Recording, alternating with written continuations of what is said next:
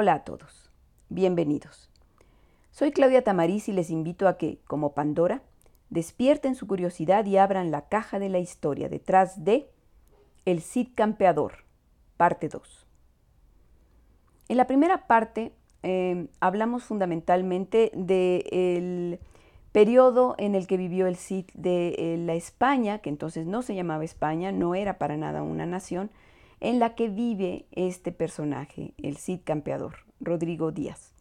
Y empezamos a hablar de su infancia, de su formación al lado del, rey, eh, del, príncipe Sancho, hijo del rey Fernando de Castilla y León, y de cómo después se volvió alférez o portaestandarte de este, de este príncipe convertido en rey y cómo éste fue asesinado por su hermano, aparentemente, todo hace sospechar que así fue, y tiene que pasar a formar parte de, eh, de, los vasallos del rey Alfonso, es decir, del el hermano que ahora se convierte en Alfonso VI de Castilla y León. Bueno, pues vamos a hablar entonces de las relaciones con este rey, porque en los años siguientes a que subiera al trono Alfonso VI, Rodrigo progresó al lado de este rey se siguió desempeñando, acuérdense que había desempeñado algunas eh, actividades como juez en algunos litigios eh, y de hecho continuó haciéndolo. Igualmente continuó luchando al lado de su señor, por ejemplo, luchó contra el reino de Navarra para arrebatarle a Navarra el territorio de La Rioja y otras provincias que pasaron a formar parte del reino de Castilla y León. Esto pues va a demostrar que las relaciones entre los dos hombres, a pesar de la a pesar de las tensas eh, circunstancias en las que tuvieron que relacionarse como vasallo y señor, eh, pues eran correctas, eran relaciones e incluso podríamos decir que hasta cordiales. Pero la situación daría un giro, no se mantuvieron así. Según algunas fuentes, en realidad Rodrigo estaba descontento porque aunque el monarca le, le encomendaba cosas importantes, nunca le dio el título de conde como recompensa a sus méritos y esta ambición insatisfecha sería la causa de que el campeador se indisciplinara y que esto moviera al soberano a desterrarlo. Pero la cosa no parece haber sido tan simple. Vamos a narrar un poco cómo empezaron a, em, pues a enemistarse estos dos personajes. La cosa empezó así. En 1079, Alfonso envió a Rodrigo a cobrar las parias de a la taifa de Sevilla. Acuérdense que las parias eran esos tributos que los reinos cristianos le cobraban a los, eh, a los reinos taifas musulmanes. Pero al mismo tiempo que Rodrigo se fue a cobrar las parias a Sevilla, eh, Alfonso envió a otro noble castellano, García Ordóñez, a cobrar las parias de Granada. Por cierto, García Ordóñez y Rodrigo no se veían con muy buenos ojos. Y el problema surgió cuando estando los dos em, embajadores del rey Alfonso, de respectivamente uno en Granada y otro en Sevilla, al monarca musulmán de Granada se le ocurre lanzar una invasión contra Sevilla. Acuérdense que había una rivalidad entre estos reinos taifas, aunque fueran musulmanes. Esto implicó un problema grave, porque de acuerdo al pacto de tributos por protección que los reyes eh, cristianos le debían a los musulmanes, eh, cuando uno de estas taifas eh, tenía un conflicto, eh, y el rey cristiano tenía que apoyarlo con ejércitos. Y entonces cuando la taifa de, Granada ataca a la de Sevilla, le pide a, García Ordóñez que le ayude en el ataque, y la de Sevilla para defenderse, pues le pide al Cid que le ayude a defenderse. Y entonces esto va a enfrentar a García Ordóñez desde Granada con Rodrigo Díaz, el Cid, desde Sevilla. Entonces, Rodrigo pues va a ganar la batalla.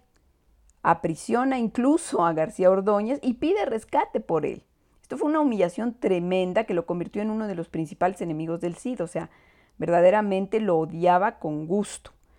Y bueno, también molestó al soberano, también molestó a Alfonso lo que había sucedido y cómo habían humillado a uno de sus mejores hombres, porque era uno de los favoritos del rey García Ordóñez. Sin embargo, el Cid Em, que todavía no era el Cid, acuérdense que en este momento todavía no es el campeador, pero todavía no es el Cid. Em, bueno, pues Rodrigo eh, termina la expedición y le entrega al rey todas las riquezas obtenidas en la expedición, o sea, cumplió cabalmente y además cumplió con ese pacto de protección a la taifa de Sevilla, entonces pues, no había nada en contra de él. Así que Alfonso pues dejó pasar el problema, ¿no? Pero bueno, se hizo Rodrigo de poderosos enemigos. Dos años después, mientras Alfonso estaba auxiliando a otro de sus aliados musulmanes, al rey de la taifa de Toledo, Al-Qadir, por cierto que era un, rey muy, muy débil, que prácticamente lo mantenían así como eh, a fuerza en el, en el gobierno de la taifa de Toledo, pero no lo querían porque era un tirano. Bueno, pues entonces eh, Alfonso estaba protegiéndolo por una rebelión que tenía interna dentro de Toledo y se encontraba ausente de Castilla, cuando a una partida de moros de Toledo, justamente, que en realidad era una partida de asaltantes, de salteadores de caminos, atacaron y saquearon un castillo y poblaciones castellanas. Entonces Rodrigo, sin consultar al rey ni nada, emprendió una expedición de castigo en tierras toledanas, asolando y atacando a los toledanos. Esto puso al monarca entre la espada y la pared en una situación muy difícil, porque debía proteger a su aliado, el rey de Toledo, el rey de la taifa de Toledo, y por tanto tenía que castigar al campeador por su acción, porque había atacado a gente de la taifa de Toledo. Por supuesto, los enemigos de Rodrigo eh, empezaron a hablar mal de él y lo empezaron a meter cizaña para que el rey lo castigara fuertemente. Y entonces pues Alfonso decidió sancionarlo con dureza y lo desterró. La cuestión aquí es saber si la acción de Rodrigo fue un acto de indisciplina, a propósito lo hizo, o realmente creía estar haciendo lo correcto de parte de su rey. Y también había que preguntarse si el castigo fue proporcional al delito. Dos preguntas que pues son imposibles de contestar. El hecho es que Rodrigo tuvo que salir de Castilla. Partió con sus hombres desde Burgos, dejando a su mujer y a sus hijos a salvo en el monasterio de Cardeña en el verano de 1081. Este es el destierro que narra el famoso poema del Miocid. En el destierro, pues Rodrigo y su mesnada tuvo que buscarse el sustento de la forma en que mejor sabía hacerlo, luchando, guerreando, y se convirtió en un mercenario. Al principio ofreció su brazo al conde de Barcelona, pero éste lo rechazó Así que después puso eh, su brazo al servicio del rey de la taifa de Zaragoza, al-Muqtadir, y luego cuando éste murió, al de su hijo al-Mutamin, durante los siguientes cinco años. O sea, estuvo trabajando como mercenario para la taifa de Zaragoza cinco años. De alguna manera el campeador se encargó de desempeñar su labor lo más lejos posible del territorio del rey Alfonso para no tener que enfrentarse con él, porque seguramente buscaba a la larga obtener su perdón. Su servicio al rey al-Mutamín implicó enfrentarse al hermano de este. Acordémonos que también había muchas luchas aquí entre hermanos por el poder. El hermano era Al-Fayid, rey de Lérida, Tortosa y Denia. Y este tenía una serie de aliados cristianos, eh, el rey de Aragón Sancho Ramírez y el conde de Barcelona Berenguer Ramón II. Así que estos tres aliados se enfrentaron contra las tropas eh, de Zaragoza en las que luchaba el Cid en la batalla de Almenara, en las que Rodrigo nuevamente salió vencedor. Es a partir de esta victoria cuando comenzó a ser llamado por los musulmanes Cid, que es una transcripción del árabe Sayyid, que significa señor o amo. También puede decirse Sidi, y parece que así es como le llamaban pues los musulmanes y lo empezaron a llamar sus seguidores musulmanes. Ahora bien, aquí hay que aclarar que hay estudiosos que sostienen que en vida de Rodrigo este, este tratamiento oficial de Cid nunca fue usado con él. Y porque la primera vez que aparece en textos este, este título es hasta 1147 en un poema en el que se refieren a Rodrigo como mío Cid, o sea, mi señor. Entonces, bueno, estas son eh, pues algunas cosas que se, debaten en torno al así fue o no llamado así. Pero bueno, hoy en día sí lo llamamos así, el Cid. Hubo durante este periodo un incidente que pudo haber reconciliado al campeador con el rey Alfonso. Acuérdense que el Cid está buscando reconciliarse con el rey. Eh, resulta que el alcaide de un castillo que estaba, eh, que pertenecía a la taifa de Zaragoza, el castillo de Rueda, era una fortaleza, pues el alcaide del castillo se sublevó contra el rey, el rey taifa de Zaragoza y le ofrece la plaza al rey castellano leonés, o sea, a Alfonso. pero le pone la, como condición que él tiene que ir en persona a hacerse cargo de la fortaleza. Pero era una trampa. Cuando los castellanos entraron en la fortaleza, fueron atacados por los musulmanes y muchos nobles murieron. No el rey, porque el rey no iba a la vanguardia de la tropa y pudo alejarse de la emboscada. En cuanto se enteró del hecho, Rodrigo acudió de inmediato a ayudar a Alfonso VI y hacerle saber que él no había tenido nada que ver. Y se dice que Alfonso, cuando lo vio, lo recibió con los brazos abiertos, lo perdonó y le invitó a volver con él. Esto parecía que estaba muy bien, todo viento en popa. Sin embargo, ahí algo falló, porque en el camino de regreso, el Cid no volvió con su señor, sino que se regresó a, Zaragoza a continuar bajo el mando del de, eh, rey Taifa, al-Mutamín. Entonces, ¿qué pasó? ¿Prefirió Rodrigo seguir sirviendo al rey musulmán que volver a su tierra? ¿O es que el monarca en realidad sí sospechó que Rodrigo tuvo algo que ver con la emboscada en el castillo de Rueda y le retiró su perdón? Es otra incógnita que no podemos resolver, pero el perdón de todas maneras no tardaría en llegar. Bueno, antes de que llegara ese perdón, resulta que hubo otro suceso que por poco enfrenta al Cid con su rey. Eh, y es que el rey Alfonso, em, para estas épocas, eh, conquistó Toledo. Esto fue en el año 1085. Recordemos que Toledo estaba gobernada por Al-Qadir, que en realidad era un títere musulmán de Alfonso. Y resulta que como era un tirano, había habido muchas revueltas en su contra y en una de esas lo deponen, lo, tiran del poder y Alfonso opta por, en lugar de volverlo a colocar en el poder, de plano conquistar Toledo y, anexárselo a lo que es el reino de Castilla y León. Eh, y en compensación por quitarle eh, Toledo, eso sí, para no dejarlo con las manos vacías, eh, el rey castellano le entrega a Alcadir a Valencia, o sea, lo hace rey de la taifa de Valencia, cuyo soberano había muerto hacía poco. Aquí estuvo el problema, porque resulta que Valencia era una fruta jugosa que ambicionaban las taifas de Zaragoza, la de Lérida e incluso hasta, hasta el condado de Barcelona, era la que estaba más al este. Eh, y esto pudo haber provocado una, batalla entre el, Cid y su señor em, Alfonso, porque batallando del lado del rey Taifa de Zaragoza pudo haberse enfrentado contra, contra Alfonso por haber hecho esto con Alcadir, por haberlo puesto como rey de Valencia. Pero esto eh, no, nunca, se, nunca llegaron a enfrentarse porque para eso llegó un enemigo nuevo a la península que cambió, la, cambió el panorama de, de, las cosas como estaban sucediendo en, en la península ibérica. Llegaron los almorávides, invadieron los almorávides. ¿Quiénes eran estos?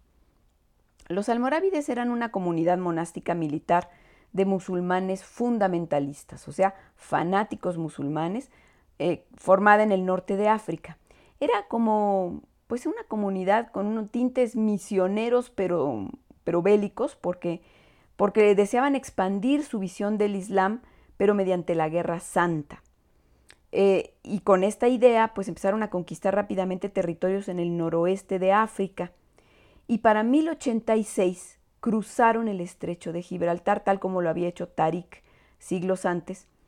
Y esto fue para acudir en ayuda de las taifas de Badajoz y Sevilla. los reyes taifas de, estos dos, em, de dos reinos les pidieron ayuda a los, a los almorávides porque temían el avance de las tropas de Alfonso VI.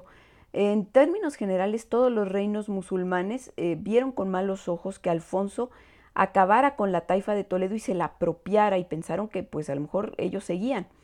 Y por eso optaron por pedirle ayuda a este grupo musulmán que venido del norte de África que era pues militarmente muy poderoso. Y de hecho lo demostró, porque Alfonso fue derrotado estrepitosamente por los almorávides en Sagrajas, cerca de Badajoz, cuando intentaba frenar su avance.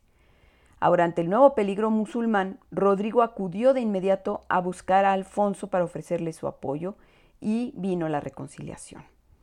El rey lo aceptó de, nuevo de regreso y no solo eso, sino que lo situó entre los más altos puestos de la milicia y de la corte, dándole el gobierno de siete fortalezas. Pero siguió sin nombrarle conde. El rey necesitaba pues el brazo del campeador eh, y en los siguientes años lo convirtió en su brazo armado, de hecho, en la zona de Levante. La zona de Levante pues es la zona este, donde estaba Valencia. La ciudad de hecho más importante de esta zona es Valencia, que acuérdense era gobernada por Alcadir, el títere de Alfonso. Eh, Rodrigo debe defender esta taifa y la debe defender de los ataques de su antiguo señor, el rey Taifa de Zaragoza, así como de su hermano, el de Lérida, e incluso del conde de Barcelona, que ambicionan Valencia.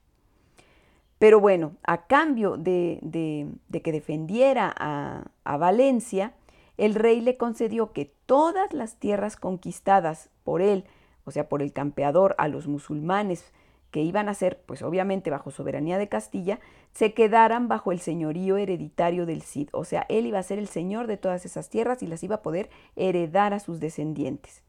Se trataba de una concesión muy poco usual, pero bueno, pues las, circunstancias eran inusuales. El rey necesitaba al campeador.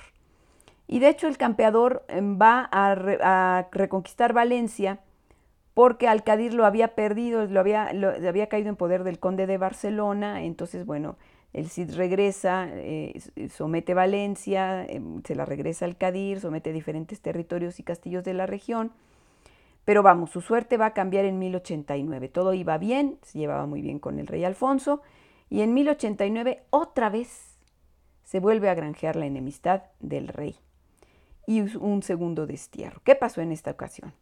Resulta que justamente en este, en este escenario de las luchas contra los almorávides, el rey tiene que defender el castillo de Aledo en Murcia, porque lo va a atacar el ejército almorávide y le ordena al Cid que acuda a ayudarlo, que, que venga con sus fuerzas para auxiliarlo en esta defensa. Y resulta que el Cid nunca se presenta. ¿Qué pasó? Pues parece que fue hubo un error de coordinación o falta de comunicación ni siquiera lo sabemos muy bien porque el Cid al Cid no le permitió al rey que se excusara, no le permitió explicarse lo que había sucedido. Inmediatamente lo consideró traición, parece que también otra vez sus enemigos estaban detrás hablándole mal del campeador. Y entonces el rey decide otra vez castigar al Cid con el exilio. Y esta vez, como se trataba de un crimen tan grave, porque pues lo consideró traición, le confiscó sus bienes y apresó a su familia. Incluso muchos de los hombres de su mesnada le abandonaron por temor a la ira del rey. Rodrigo en ese momento estaba solo, solo porque además ya no podía regresar a Zaragoza, se había enemistado con el rey de Zaragoza. Así que hizo lo único que podía hacer. Se quedó en las tierras que había conquistado en Levante. Pero esta vez se hizo dueño y soberano de ellas sin eh, aceptar la soberanía de Alfonso VI. Incluso llegó a hacerse con el control de las parias de Valencia y fue forjando un extenso señorío en la región, cobrando parias a ciudades y castillos y ganando poder. El enfrentamiento entre estos dos hombres, estos dos eh, hombres de fuerte personalidad, el rey Alfonso y el campeador, alcanzaría su cenit cuando el monarca castellano trató de apoderarse de las tierras conquistadas por el campeador, o sea, no le pareció para nada que éste siguiera conquistando tierras en Levante, y le pidió ayuda para ello al rey de Aragón, al conde de Barcelona e incluso a flotas de Génova y Pisa que iban a atacar a Valencia por mar y por tierra, o sea, todos juntos iban a atacar a Valencia, y aprovechando que Rodrigo no estaba en ella. Rodrigo se encontraba entonces en Zaragoza tratando de acordar una alianza con el rey musulmán, y, está él, en esto cuando Alfonso se planta ante los muros de Valencia para ponerle sitio. ¿Qué hace entonces eh, Rodrigo? En lugar de regresar a tratar de, atacar a Alfonso y defender la, ciudad de Valencia, se lanza sobre La Rioja.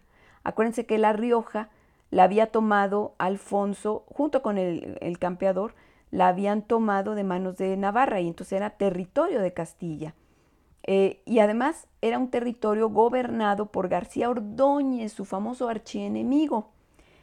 El campeador con esto buscaba, por un lado, vengarse de García Ordóñez, porque estaba seguro de que éste había tenido mucho que ver en, la, en, el castigo tan duro de destierro que le había dado el rey al campeador por no haber acudido a Aledo, y en la prisión de su familia, en su exilio, bueno, en todo.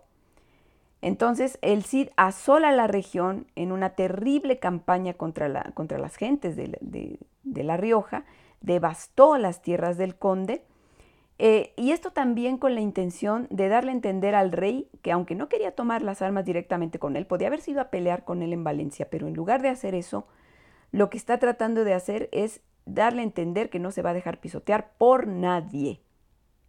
Además, este ataque sirvió, porque en cuanto atacó La Rioja, el monarca se alejó de Valencia para ir a La Rioja a defenderla.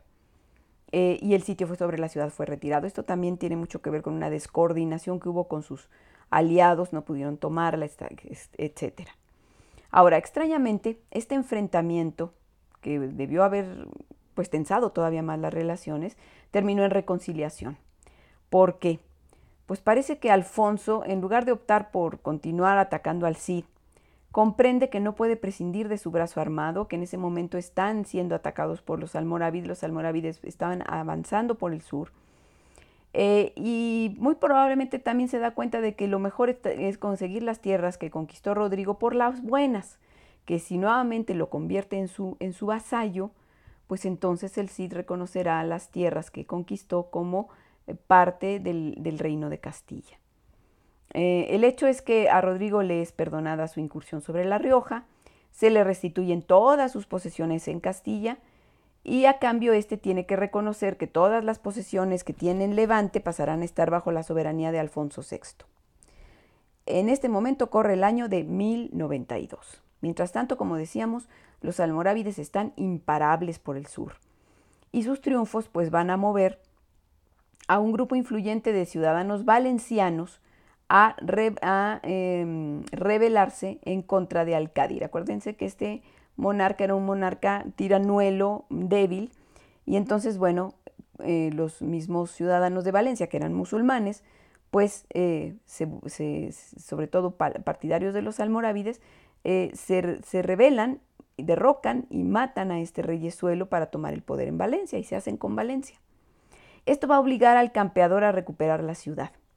Le pone sitio, el asedio va a durar dos años y al final cae en sus manos la ciudad el 15 de junio de 1094. A partir de ese momento el Cid campeador se convierte en príncipe de Valencia. Pero bueno, la paz no había llegado. De hecho, toda la vida del campeador fue de guerra, pero bueno, era la vida de los, de los eh, caballeros. Y bueno, las cosas no habían terminado porque los almorávides continuaban allí y estaban empeñados en tomar Valencia. De hecho, cuatro meses después de la victoria del Cid sobre Valencia, los, los almorávides llegaron a sitiar la ciudad. O sea, nuevamente la ciudad está sitiada, pero esta vez Rodrigo y su mesnada están adentro del sitio. Esto no lo desespera. Mucha gente, muchos ciudadanos valencianos estaban aterrorizados, la misma mesnada del Cid estaba atemorizada porque los almorávides eran imparables, habían sido imbatibles, pero el Cid nuevamente muestra su valía como guerrero y como líder y los va a vencer en una salida sorpresiva. Salió de la ciudad y, y cayó por sorpresa sobre el campamento almorávide rompiendo el cerco. Fue una victoria memorable, notable, eh, que extendió la fama de Rodrigo por toda la región, porque se erige como el único cristiano capaz de plantarle cara a los invasores. Esta además no fue la única victoria que obtuvo sobre los almorávides y en los siguientes dos años se la pasó luchando contra ellos para mantener sus dominios. Pero bueno, no solo era un batallador, no solo era un guerrero, también fue un político. Y no solo empleó la fuerza para afianzar sus conquistas, también la diplomacia. Y para ello pues se dedicó a concretar alianzas. Ahora era un príncipe, entonces tenía que reforzar su, su posición también mediante alianzas diplomáticas. Y esas alianzas las hizo casando a sus hijas con personajes importantes. Acuérdense que tenía dos hijas. A Cristina la va a unir a Ramiro, nieto del rey García III de Navarra, y además este personaje, eh, Ramiro, era uno de los nobles más sobresalientes de Aragón. Esto lo hace para afianzar sus lazos con este reino. García, el hijo de esta pareja, se convertiría en rey de Navarra, o sea que el nieto del sí se convirtió en rey de Navarra. Su otra hija, María, contraería matrimonio con Ramón Berenguer III de Barcelona. Acuérdense que siempre tuvo conflictos con Barcelona por estar aliado a la taifa de Zaragoza, por defender Valencia. Entonces, bueno, la intención casando a su hija era apaciguar la hostilidad catalana hacia él. En cuanto al hijo del campeador, Diego, acuérdense que se llamaba, se sabe que este, este muchacho va a luchar en los ejércitos de Alfonso contra los almorávides en la batalla de Consuegra. Esta batalla la perdió Alfonso y de hecho Diego, el hijo del Cid, murió en ella. Esto privó al ahora señor de Valencia, o sea, al campeador, de tener un sucesor. Em, el hecho de que Diego hubiese luchado al lado de Alfonso parece mostrar que las relaciones entre el Cid y el rey ya eran cordiales. Pero hay fuentes que muestran que para este momento, y estamos hablando de entre los años 1094 y 1099, el Cid como príncipe de Valencia está actuando en beneficio propio y no reconoce la soberanía del rey de Castilla sobre su principado. Rodrigo hizo todo cuanto estuvo en su mano para consolidar su autoridad sobre su principado, y ello incluía sonadas batallas bélicas, pero también actos despiadados. Actos políticos podrían considerarse, pero que fueron actos crueles, por ejemplo, castigar a las poblaciones que se le resistían, ejecutar cruelmente a sus enemigos o arrestar a quienes se negaban a pagar tributos. Pero hay que decir que no fue menos, que no fue más cruel de lo que otros gobernantes musulmanes o cristianos lo eran. O sea, esta era una práctica generalizada. El, el Cid no fue el único en hacer este tipo de cosas. Finalmente, cinco años después de la conquista de Valencia, el Cid murió en ella, de hecho en su lecho, el 10 de julio de 1099. Sus contemporáneos reconocieron que el mundo había perdido un héroe. Incluso sus enemigos como Ibn Basam, una de las fuentes musulmanas que habla de él y que por cierto lo detesta, afirma, y estas son palabras textuales, este hombre, el azote de su época, por sus ansias de gloria, su prudente firmeza de carácter y su valor heroico, fue uno de los milagros de Dios. Y dice también, mientras vivió en este mundo siempre triunfó noblemente sobre sus enemigos. Nunca fue derrotado por nadie. Y así fue. Nunca fue derrotado por nadie. El problema es que no tenía hijos que heredaran su principado. Por supuesto estaban sus yernos que podían eh, tener pretensiones y reclamar Valencia, pero en ese momento estaban ocupados en otras cosas. Por lo que la defensa de Valencia le correspondió a su viuda, doña Jimena, quien para defenderla solicitó ayuda a los catalanes, a los aragoneses y al mismísimo Alfonso VI, pues los almorávides estaban determinados a tomar la ciudad ahora que el Cid había muerto. El rey Alfonso apoyó. Pero aún así, con todo el apoyo del rey castellano, poco a poco los territorios del campeador se fueron perdiendo y Valencia fue quedando como una isla en medio de un mar de almorávides. Defenderla terminó resultando imposible, por lo que el rey Alfonso decide evacuarla en 1102. Jimena parte de la ciudad con el cadáver de su esposo que lleva al monasterio de Cardeña en Burgos para ser enterrado. Ella se le unirá dos años después. Hoy, Rodrigo y Jimena están enterrados en la Catedral de Burgos.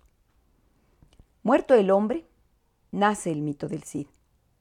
Pero ¿fue este el héroe cristiano, encarnación de todas las virtudes caballerescas? ¿O por el contrario fue un mercenario, un bandido indisciplinado que se vendía al mejor postor en busca de riqueza y poder? Quizá fue ambas cosas. O tal vez fue solo un hombre que respondió a las circunstancias de su condición y de su época. Pero sin duda, un hombre excepcional, un extraordinario guerrero y un imbatible caudillo que supo dejar su huella en la historia y convertirse en leyenda. Si les gustó este podcast, síganme en mis redes sociales como La Caja de Pandora Historia. Gracias.